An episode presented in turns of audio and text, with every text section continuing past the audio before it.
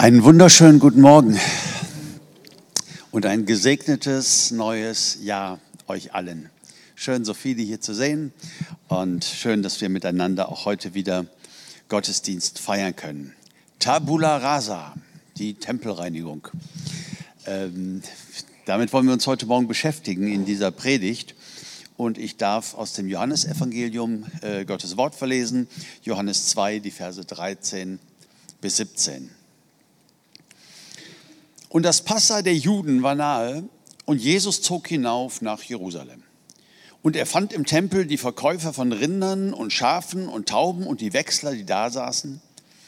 Und er machte eine Geißel aus Stricken und trieb sie alle zum Tempel hinaus, samt den Schafen und Rindern. Und den Wechslern verschüttete, er das Geld und stieß die Tische um.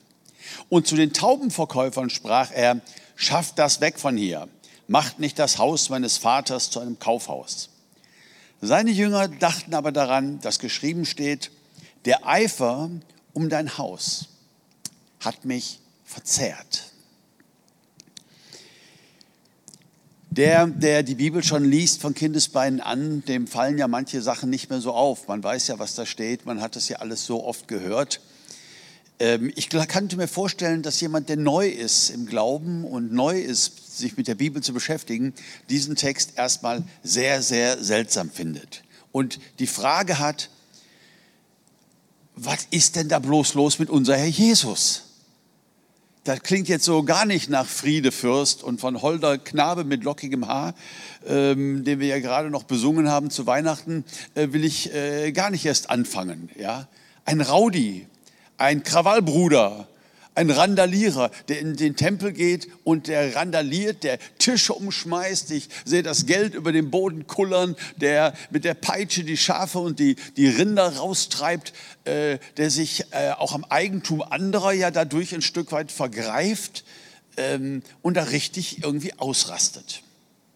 Ich fand einen Kommentar von einem Tierschützer, einem christlichen Tierschützer, und der fand es sehr bemerkenswert und ich fand interessant, wie jeder so mit seinem Blick reingeht, dass er eben sagt, bei den Taubenkäfigen tragt die hinaus. Die hat er nicht umgestoßen. Äh, diese Tiere hätten nämlich dann ernsthaft gelitten, sondern die Ochsen und die Schafe hat er rausgetrieben und die Tische umgeworfen, das Geld kullerte, aber die, zu den Käfigen da, also er ist nicht völlig ausgerastet, wird da argumentiert, sondern er hat immer noch eine gewisse Verhältnismäßigkeit bewahrt. Naja, aber so ähm, diesen ganzen Krawallbrudergedanken, dieses ganze Randalieren oder so, das passt doch, wenn man es nicht gewohnt ist, erstmal überhaupt nicht zu unserem Friedefürst und zu unserem Herrn Jesus. Was ist denn da los gewesen? Nun, ich möchte ein paar Dinge unterstreichen, ähm, die ich glaube, die zumindest äh, diese Fragen etwas beantworten. Ich glaube, das, was wir hier lernen können, ist Tempelreinigung bedeutet irgendwie auch neue Prioritäten setzen. Wenn ich einen Gedanken äußere und sage, Jesus kommt in die Gemeinde und er reinigt die Gemeinde, ja, ist, ist total voller Eifer und schubst Dinge um und, und, und macht Dinge klar und, und ist wirklich aufgebracht, ähm, dann denken wir wahrscheinlich eher so an grobe Sünden, die da mal endlich angesprochen werden. Äh, Lüge, äh, Betrug und äh, andere grobe Sünden, äh, die da vielleicht vorgefallen sind. Aber hier scheint es mir um etwas völlig anderes zu gehen. Es scheint mir darum zu gehen, dass äh, Prioritäten gesetzt werden sollen, voller Eifer. Das bedeutet, dass Dinge, die an für sich nicht schlecht sind, trotzdem einfach mal rausfliegen, weil sie irgendwie ein, ein, eine falsche Bewertung bekommen haben, weil sie irgendwie zu sehr im Mittelpunkt stehen. Es war das Passer der Juden. Das heißt, Juden aus der ganzen Welt waren in der Stadt Jerusalem, Einwohnerstadt von vielleicht so um die 30.000. Und man sagt, zu solchen Festtagen waren 200.000 Leute in der Stadt. Die kamen aus der ganzen damaligen bekannten Welt und die wollten Passa feiern. Und dazu gehörte eben auch, dass geopfert wird. Und zum Opfer brauchtest du Opfertiere. Und wenn du jetzt ähm, von weit her kamst, irgendwo aus dem israelischen Reich oder vielleicht sogar ähm, aus der heutigen Türkei oder, oder überall, die Juden waren ja auch sehr verteilt in der ganzen damaligen bekannten Welt, du kannst nicht von zu Hause mit einem Schaf aufbrechen, da kommst du ja nie an. Nein, du hast äh, Geld mitgebracht. Ja? Das Schaf, das besorgtest du dir dann in Jerusalem. So, und jetzt kamst du und hattest dann deine Währung von deinem Land, aber dafür gab es dann nichts zu kaufen. Das heißt, es brauchte Wechsler, jemand, der dir dieses Geld wechselt. Und mit diesem gewechselten Geld äh, kaufst du dir dann ein Schaf. Und wo jetzt irgendwie außerhalb von Jerusalem? Nein, bist du wahnsinnig. Hier sind 200.000 Leute in der Stadt. Ihr könnt euch das nicht vorstellen, das Gedränge.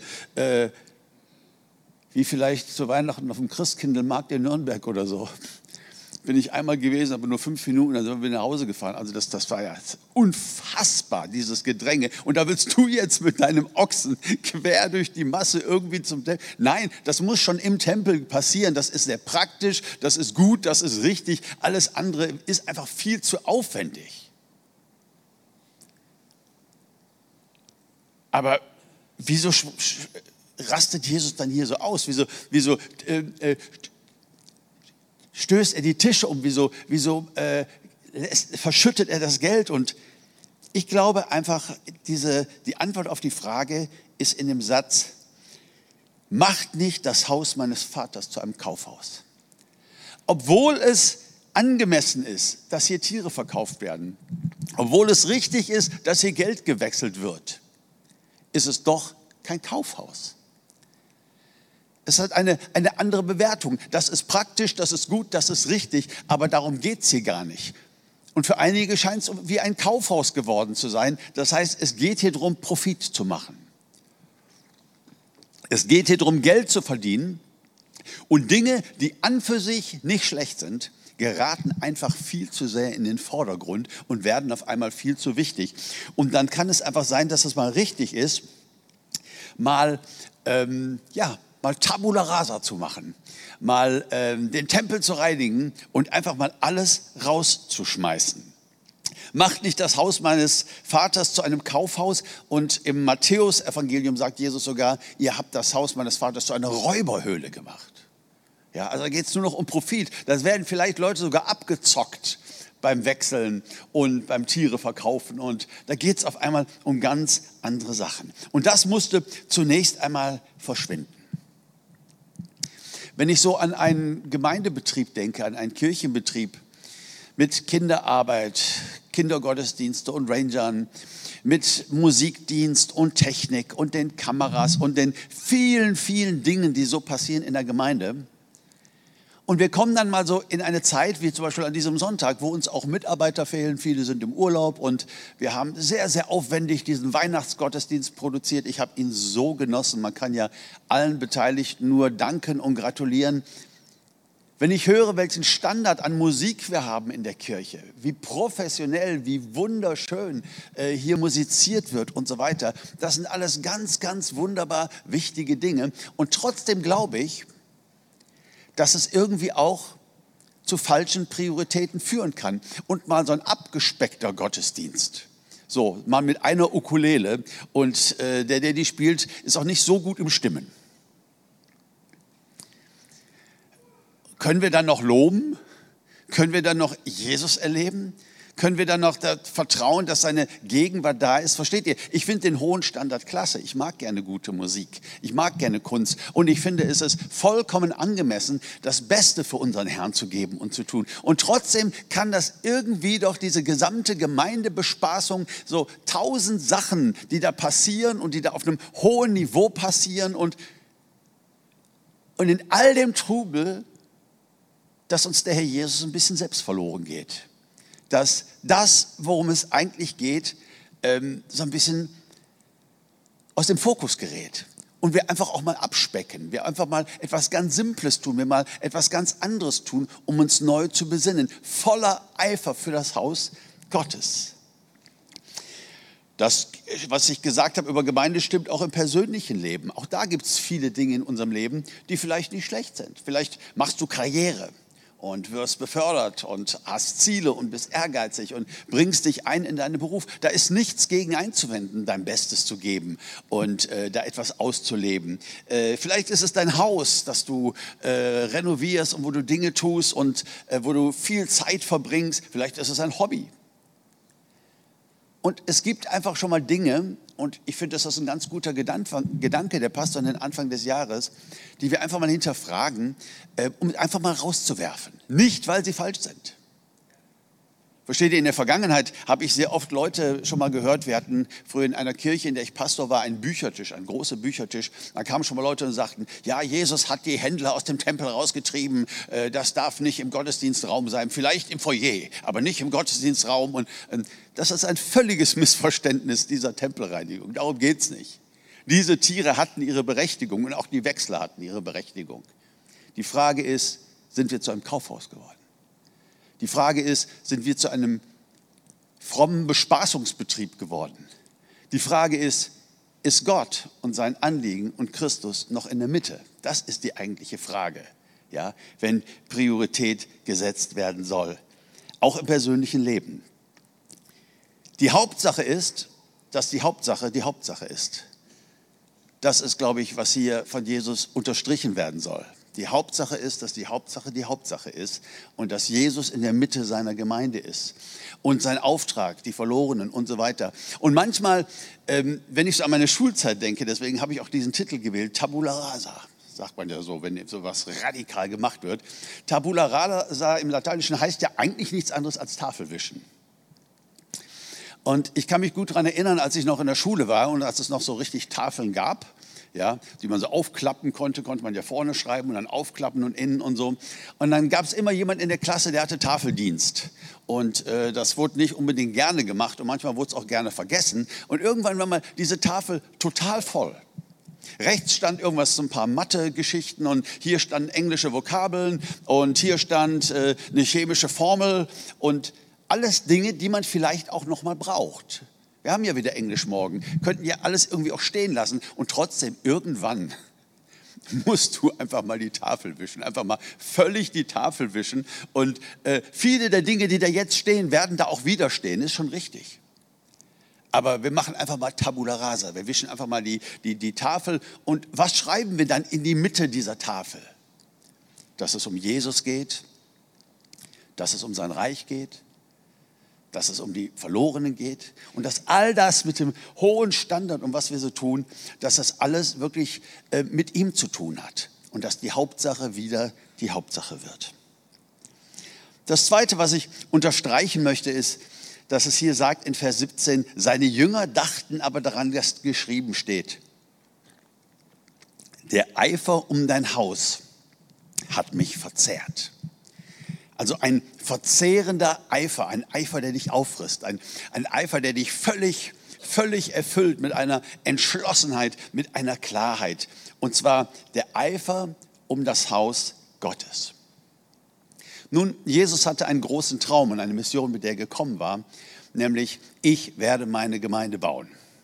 Als Rabbi und als Jude hatte er großen Eifer für das Haus seines Vaters. Sehen wir ja schon äh, in der Geschichte, ähm, wusstet ihr nicht, dass ich in dem sein muss, was meines Vaters ist, als Jesus als Zwölfjähriger dort in Jerusalem schon war und schon unterstrichen hat, welchen Eifer er hat für dieses Haus, das Haus seines Vaters. Aber wir wissen auch, dass Jesus weitergedacht hat dass er an seine Ekklesia, an seine Gemeinde gedacht hat ähm, und dass auch die sein Haus sein würden. Und im Judentum war es so, Liebe zu Gott bedeutete Liebe zum Tempel. Ja.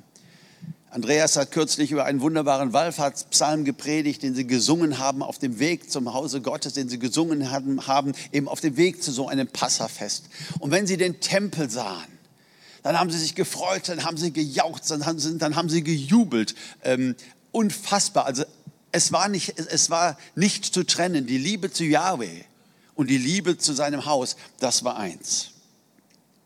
Und ich glaube, im Neuen Testament ist es auch so, Liebe zu Jesus und Eifer für Jesus bedeutet auch immer Liebe für das Haus Gottes. Und das Haus Gottes ist die Gemeinde.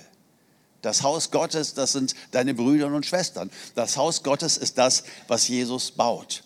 Und wenn wir und in diesem Jahr sagen, wir wollen eifrig sein für Jesus, wir wollen Jesus nachfolgen, dann dürfen wir uns auch tabula rasa noch einmal daran erinnern, es geht nicht nur um mich, um meinen Herrn Jesus. Ich bin so aufgewachsen mit der Prägung, das Allerwichtigste ist die persönliche Beziehung zu Gott. Und wer würde da jetzt sagen, nein, stimmt nicht. Das Allerwichtigste ist die persönliche Beziehung zu Gott. Und so im freikirchlichen Spektrum, in dem ich mich mein Leben lang rumgetrieben habe, äh, ist das, äh, was eben immer wieder gesagt wird. Es gibt so andere Arten von Christen, das sind mehr so Kollektivchristen. Das hat mich früher immer befremdet. Das Wichtigste ist doch meine persönliche Beziehung zu Gott. Aber wisst ihr, ähm, ich will nicht sagen, dass das unwichtig ist. Ich glaube, das hat ganz viel äh, Gewicht, aber ich glaube, das darf auf gar keinen Fall ausgespielt werden gegen den Gedanken, dass Christusnachfolge immer eine Gemeinschaftssache ist und war. Dass es immer in Teams geschehen ist, vom ersten Team, der Zwölferkreis an oder dem 70er-Kreis aus Lukas, den Jesus um sich hatte. Es war immer Gemeinde. Man hat sich aneinander gerieben. Es war immer Gemeinschaft. Nein, ich glaube, die Liebe zu Jesus kann nicht getrennt werden von der Liebe zur Gemeinde. Ich glaube, dass das ein ganz, ganz wichtiger Gedanke ist und dass wir am Anfang dieses Jahres auch hier eine Priorität setzen dürfen. Wie sehe ich Gemeinde? Ist das irgendwie so traditionell? Ja, ich mache da auch ein bisschen was mit und dies und das. Das, das ist alles prima. Aber ist es der Eifer, der mich verzerrt um sein Haus? Bin ich dabei? Investiere ich mich? Ähm, lasse ich mich da von Jesus vielleicht an so einem Tag und durch so einen Gedanken nochmal ganz neu herausfordern, loyal zu sein zur Gemeinde, mich von Herzen hinzugeben? Petrus sagt in 1. Petrus 2, Vers 5, so lasst auch ihr euch nun als lebendige Steine aufbauen, als ein geistliches Haus. Ja? Also die Betonung des Neuen Testaments ist immer gemeinschaftliche Nachfolge und nicht ich und der Herr Jesus. Das ist wichtig. Also ich will das gar nicht gegeneinander ausspielen. Das ist wichtig. Aber mindestens genauso wichtig ist, ich bin Teil von etwas Größerem und ich bin berufen, mich dort einzubringen. Und wisst ihr, keine Gemeinde ist nur gut. Ich finde, in diesem Gemeinde manchmal noch aushalten, Geschwister aushalten, unterschiedliche Meinungen aushalten und nicht direkt weggehen und nicht direkt den Kontakt abbrechen und nicht direkt, sondern zu sagen, da hat Gott mich hingestellt. Ich habe eine Platzanweisung und da werde ich sein und treu sein, bis Gott diese vielleicht mal irgendwann verändert. Das weiß man ja nicht. Aber solange das so ist, ist das meine Gemeinde. Und wir dürfen auch kritisch sein, dürfen auch kritisieren, dürfen gucken, was können wir besser machen, aber auch lieben, loyal sein, dahinter stehen. Ich habe mal in einer sehr großen Konferenz predigen dürfen mit über 1000 ähm, Teilnehmern. Eine sehr, sehr pfingstlich charismatische Konferenz und die meisten dieser Leute kamen auch aus diesem Umfeld. Es war sehr emotional, es war sehr... Und ich habe eine Predigt äh, dort gehalten und anschließend kam eine Frau zu mir und die hatte eine Frage und ich habe die Frage beantwortet. Und dann habe ich sie gefragt, wo kommst du denn her, Schwester? Dann hat sie mir das erzählt da und da kommt sie her. Und dann habe ich gesagt, ach, und gehst du dann in die und die Gemeinde? Da gab es eine sehr große, lebendige, charismatische Gemeinde, sehr laut, was ich heute so turbo-charismatisch nenne, sehr emotional. Und da das ja so eine Konferenz war, dachte ich, kommt sie bestimmt aus der Gemeinde. Und dann sagte sie zu mir, nee, ach nee, nee, äh, wir gehen da nur in so eine ähm, FEG. Ich sag, und wieso sagst du das so komisch? Sie sagt, äh, wie komisch. Ich sage, ja, wir gehen dann nur in deine FEG. Ich sage, äh, ist das deine Gemeinde? Hat dich Gott dahingestellt oder dann musst du dich doch nicht für entschuldigen. Und dann wurde sie etwas defensiv und sagte, ja, ähm, aber im Himmel, da gibt es nicht Baptisten und Pfingstler und evangelisch und Methodisten und äh, das gibt es nicht im Himmel. Da ist nämlich alles eins. Ich sage, ja, ja, aber im Himmel gibt es wohl auch keine Ehe. Das ist auch eine irdische Sache. Aber wenn du meine Frau fragst, mit wem ist sie verheiratet, und sie sagt, äh, nur mit dem Uwe. Ich,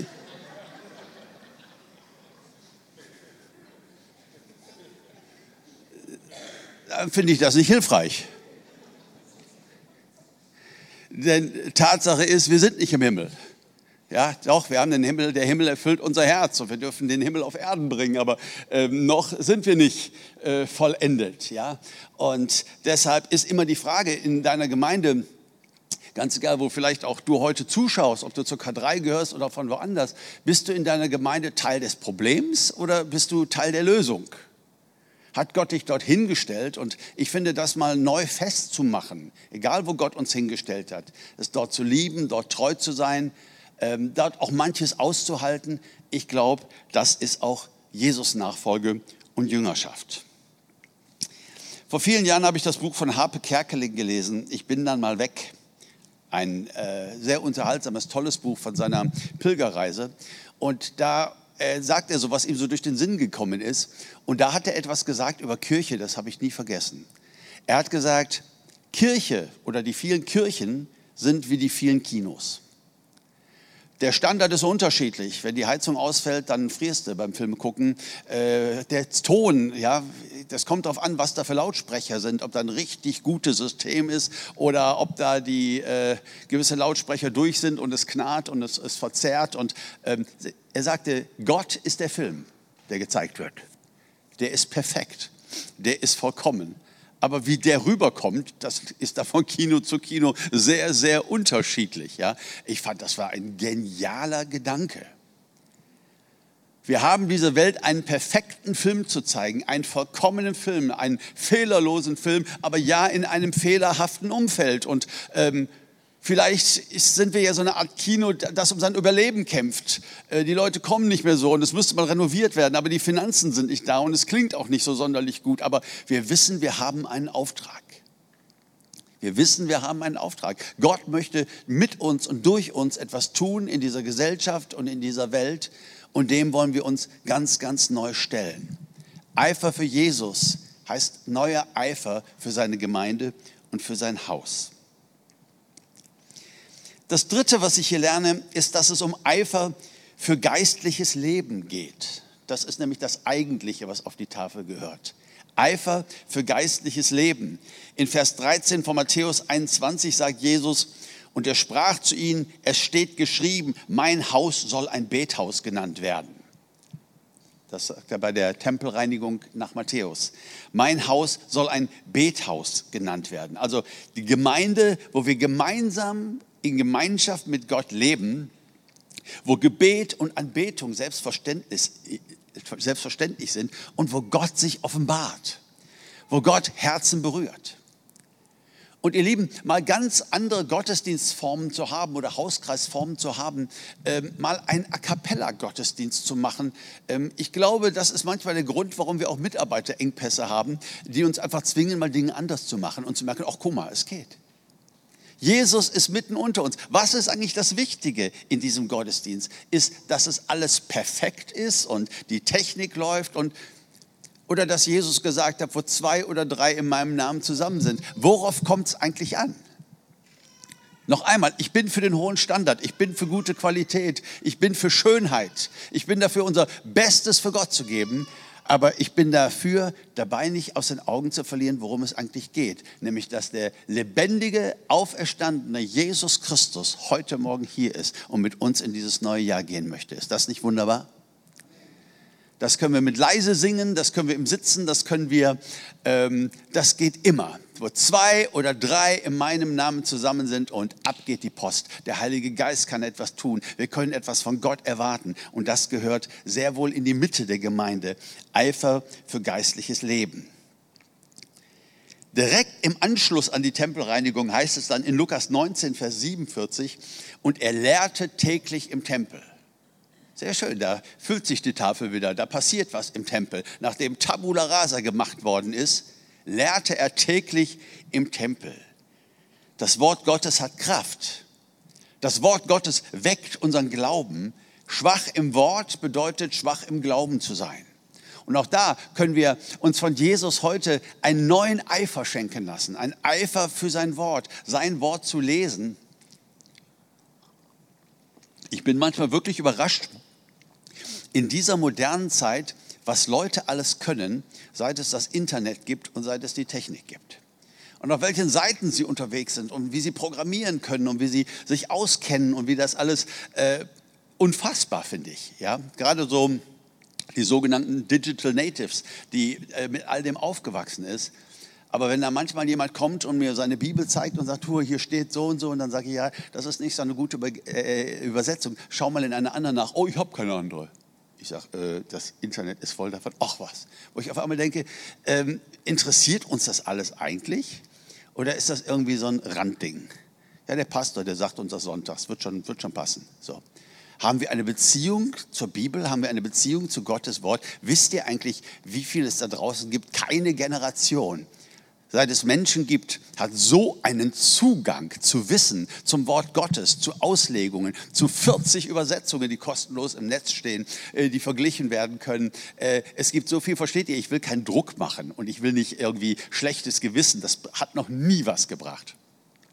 Was wir brauchen, ist nicht mehr Druck. Was wir mehr brauchen, ist ein neuer Eifer und eine neue Begeisterung, eine neue Hinwendung, voller Freude und voller Entschlossenheit. Keine Religiosität, keine Verdammnis und kein Druck. Uns mit Gottes Wort auseinanderzusetzen. Im Alten Testament finde ich schon die Schwärmerei über Gottes Wort so toll. Gerade im 119. Psalm, das ist der längste Psalm in der Bibel, Vers 62, 162 heißt es, ich freue mich über dein Wort, wie einer, der große Beute findet. Die Hauptsache ist, dass die Hauptsache die Hauptsache ist und bleibt. Und das ist Gottes Wort, das ist, dass wir uns damit füllen und ähm, dass wir darin leben, dass wir miteinander beten, dass wir das von Jesus erwarten. Eifer für geistliches Leben. Und ein vierter Punkt, den ich unterstreichen möchte, ist Eifer für die Armen. In der Tempelreinigung nach Matthäus heißt es in Matthäus 21, Vers 14, und es kamen Blinde und Lahme im Tempel zu ihm und er heilte sie. Das war direkt im Anschluss an die Tempelreinigung, kommen arme, kranke, kaputte Menschen, begegnen Jesus und es wird ihnen gedient und sie werden heil. Tabula rasa. Der Tempel war gereinigt, die Prioritäten sind gesetzt. Gebet, Gottes Wort, Eifer für das Haus Gottes und eben auch Eifer für die Armen. Kann man nicht voneinander trennen. Jesus hat seine Sendung einmal so beschrieben in Lukas 4, Vers 18. Der Geist des Herrn ist auf mir, weil er mich gesalbt hat. Wozu? Den Armen frohe Botschaft zu verkünden. Dazu war Jesus gesalbt den Armen frohe Botschaft zu verkünden. Er hat mich gesandt, zu heilen, die zerbrochenen Herzen sind, Gefangenen Befreiung zu verkünden und den Blinden, dass sie wieder sehend werden, Zerschlagene in Freiheit zu setzen. Wir lernen also bei diesen Prioritätensätzen kommt es auch dazu, dass das Haus Gottes, dass die Gemeinde wieder der Ort ist, wo arme, leidende, schwache, unterdrückte, verlorene Ausgebeutete Hilfe bekommen. Jesus ist erwählt, er war gesalbt, um das zu tun. Das war seine Salbung, das war seine Berufung, den Armen frohe Botschaft zu verkündigen. Ich erinnere mich manchmal an meine Schulzeit und an den Sportunterricht. Wir hatten einen Lehrer, Sport und Mathe, grausame Kombination. Und ähm, es sollte Fußball gespielt werden. Und ähm, du bist nicht Lehrer für Sport und Mathe, oder? Da geht gerade einer raus. Nee, der muss nur. Alles klar. Äh, hätte ich auch nicht sagen müssen. Und, und dann wurde Fußball gespielt. Und zwei Mannschaften mussten gebildet werden. Und dann wurden zwei Kapitäne bestimmt von unserem tollen Lehrer. Und äh, natürlich die beiden besten Fußballer der Klasse waren dann die beiden Kapitäne. Und dann haben die dieses Spiel gemacht, kennt ihr das noch, mit den Füßen, gingen dann so aufeinander zu. Und der erste, wo der Fuß nicht mehr passte, hatte dann verloren. Das heißt, der andere durfte aus, äh, anfangen auszuwählen. Wir sprechen über Erwählung. Und wen nahm der? Der nahm natürlich den drittbesten Jungen der Klasse, ist doch klar. Und der andere nahm dann den viertbesten und äh, die anderen standen dann da und mit der Größe der Gruppe der Nicht-Erwählten schrumpfte auch ihr Selbstbewusstsein. Es war schon ziemlich demütigend. Und dann sagte der eine so ganz großherzig, ah, wisst ihr was, wir nehmen nur den Thorsten und ihr könnt den Rest haben. Und weil ich ein Spinner bin und mir immer gerne Sachen vorstelle, stelle ich mir so vor, wie auf einmal Jesus den Himmel aufmacht und sagt, Moment, die nehme ich. Ich nehme den Rest. Das sind die, die ich erwählt habe. Das sind die, für die ich gesandt wurde, die ich erreichen möchte. Das ist meine Mission, das ist das Herz Gottes. Die Armen, die, die keiner will. Und was ist unsere Rolle, wenn wir Prioritäten neu setzen als Kirche, als Christen? Unsere Rolle ist es, uns auf die Seite der Armen und Unterdrückten ganz bewusst zu stellen. Der Apostel Jakobus schreibt die Gemeinde an und korrigiert sie, in einem, äh, wo etwas nicht gut läuft. Und das heißt in Jakobus 2, Vers 5, hat nicht Gott die Armen dieser Welt erwählt, dass sie reich im Glauben würden und Erben des Reiches, das er denen verheißen hat, die ihn lieben? Ihr aber habt den Armen verachtet. Was für eine schallende Ohrfeige. Was Jakobus da sagt, ich finde das so krass. Gott hat ihn erwählt, ihr aber habt ihn verachtet. Und meine lieben Schwestern und Brüder, wenn Gott den Armen erwählt hat, dann reicht es auch nicht nur zu sagen, gut, wir wollen ihn auch nicht verachten, sondern dann sollen wir die erwählen, die Gott erwählt hat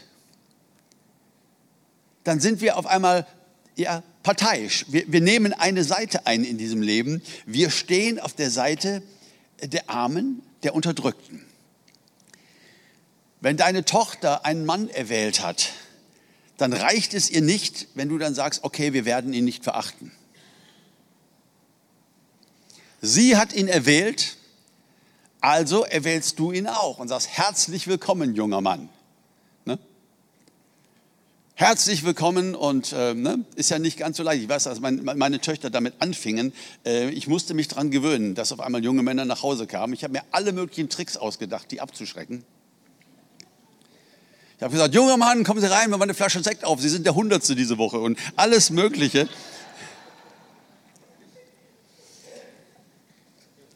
Aber es war nicht aufzuhalten. Und irgendwann haben meine Prinzessinnen dann ja, einen erwählt.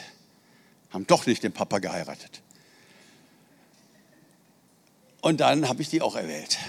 Und dann habe ich gesagt, herzlich willkommen. Wie Söhne sollt ihr sein ja, in meinem Leben. Ihr seid die Erwählten. Und ich stelle mich auf eure Seite. Ja, ihr seid nicht nur irgendwer, ihr seid nicht nur die Männer meiner Töchter, nein, ihr seid auch meine Söhne dadurch, meine Schwiegersöhne. Ist doch ein ganz normaler Vorgang. Wie traurig ist es, wenn wir in die Kirchengeschichte gucken, dass die Gemeinde stand so oft auf Seiten der Reichen, der Mächtigen und Unterdrücker. Sie hat den Reichen ihr schlechtes Gewissen genommen und hat den Armen auf den Himmel vertröstet. Wahrlich Opium für das Volk. Ich glaube, was wir brauchen, ist eine Bekehrung. Eine Bekehrung, also eine Hinwendung zu den Armen wo das nicht nur irgendwie so ein, ein Punkt, ein Thema ist. Ja, wir, wir, sammeln mal was und das ist ja wunderbar, wenn wir Almosen geben. Ist ja wunderbar, wenn wir unterstützen und so, ne? Aber es ist mehr als das. Es ist mehr als mal ein Almosen zu geben. Es ist, sie zu erwählen. Anwalt und Freund der Armen und Unterdrückten zu sein. Das braucht ein komplettes Umdenken. Und auch das sehe ich in dieser Tempelreinigung. Tabula rasa. Es gibt so vieles, was hier läuft. Worum geht es eigentlich? Es geht auch darum, die gute Nachricht den Armen zu verkünden und ihnen zu dienen und ihr Freund zu sein und ihr Anwalt zu sein und auf ihrer Seite zu stehen. Ich habe hier zwei Zitate, mit denen ich schließen möchte. Letzte Woche war ich etwas traurig, obwohl man das gar nicht sein muss, wenn ein Mann mit 90 stirbt, aber Bischof Desmond Tutu, ein Mann, den ich sehr mochte, ist verstorben. Ich habe ja acht Jahre meines Lebens in Südafrika gelebt äh, wo er noch sehr viel jünger war und seinen Kampf führte gegen Rassismus und Unterdrückung. Und ein Zitat von ihm hat mich geprägt fürs Leben aus der damaligen Zeit. Bischof Tutu hat gesagt, wenn ich behaupte, Gott sei schwarz, so meine ich damit nicht eine Rasse oder Hautfarbe, sondern seine grundsätzliche Identifizierung mit den Armen und Unterdrückten dieser Welt. Ich finde, das bringt es ganz, ganz wunderbar auf den Punkt. Und manchmal sagen mir Leute, ja Uwe, wir müssen das Evangelium predigen, das ist das Allerwichtigste. Jesus hat ja selber gesagt, die Armen werdet ihr immer unter euch haben. Nee, so hat er das nicht gesagt und schon gar nicht mit der Handbewegung. Er hat nicht gesagt zu den Blindgeborenen, du, blind ist nicht so, Hauptsache deine Seele. Und nein, er hat Menschen geheilt, er hat den Armen in ihrer irdischen Realität gedient. Und so sagte William Booth, der berühmte Gründer der Heilsarmee, mal Folgendes. Er sagte, es ist unmöglich, einem Menschen mit der Liebe Gottes das Herz zu erwärmen, während er sich die Zehen abfriert. Ihr Lieben, ich glaube, dass Jesus den Tempel zweimal gereinigt hat. Das muss man nicht glauben, ich persönlich glaube das. Warum glaube ich das? Weil es wird so explizit berichtet im Johannes am, ganz am Anfang seines Dienstes und bei den Synoptikern eben ganz am Ende seines Dienstes. Ja? Jetzt gibt es unterschiedliche Arten damit umzugehen. Manche sagen dann, ja, das zeigt ja, dass das alles nicht so ernst zu nehmen ist und das sind irgendwie Geschichten und keiner weiß wirklich, wann was war. Und, ne? Ich bin ja immer so dankbar dafür, dass in Matthäus eine Speisung der 5000 gibt, aber auch eine Speisung der 4000, ein Kapitel auseinander. Denn wenn Matthäus 5 gesagt hätte und Lukas 4, hätten wir gesagt, ja, guck mal, ne, kann man alles nicht so genau nehmen und so weiter. Aber so hat Matthäus die Speisung der 5000 und der 4000, sehr schön. Und in den Evangelien sehen wir eine Tempelreinigung ganz am Anfang des Dienstes Jesu und ganz am Ende des Dienstes Jesu. Also ich gehe mal davon aus, er hat es zweimal gemacht. Warum ist mir das wichtig? Weil ich eben auch euch mit diesem Gedanken in dieses Jahr schicken möchte, dass Gott uns immer wieder eine neue Chance gibt. Jesus will nicht in dein Leben kommen wie ein Berserker und Tabula rasa machen. Das ist nicht seine Art. Das ist nicht, was er heute tut in unserem Leben. Aber er will, dass wir uns an ihn wenden sagen, Herr, gib uns diesen leidenschaftlichen Eifer, den du gehabt hast. Diesen leidenschaftlichen Eifer für die richtigen Prioritäten, für Gemeindebau, für geistliches Leben, für dein Wort, für Gebet und auch für die Armen und Unterdrückten dieser Welt. Gib mir deinen Eifer. Und zeig mir vielleicht auch mal Dinge, die in meinem Leben dieses Jahr vielleicht einfach mal rausfliegen. Vielleicht ein Hobby, es gab mal ein Hobby, was mich sehr beschäftigt und woran ich viel Freude hatte. Und irgendwann hatte ich mal den Eindruck, mal ein Jahr auszusetzen. Habe ich auch gemacht. Und dann habe ich es wieder gemacht. Und war es schön. Mit neuen Prioritäten. Ja. Manchmal ist unser Leben so voll und nichts davon ist grundsätzlich verkehrt. Aber es ist einfach alles zu viel. Und so lädt Jesus uns ein, in seiner Liebe uns an ihn zu wenden, in diesem neuen Jahr zu sagen, Herr Jesus, mach Tabula Rasa in meinem Leben, liebevoll. Und schenk mir diesen Eifer und lass uns gemeinsam Tabula Rasa machen. In unserer Gemeinde, in meinem Leben, dass die Hauptsache ist, dass die Hauptsache die Hauptsache ist und bleibt. Immer mehr deine Prioritäten. Amen. Ich würde sehr, sehr gerne noch mit uns beten. Wenn ihr mögt, könnt ihr gerne mit mir aufstehen.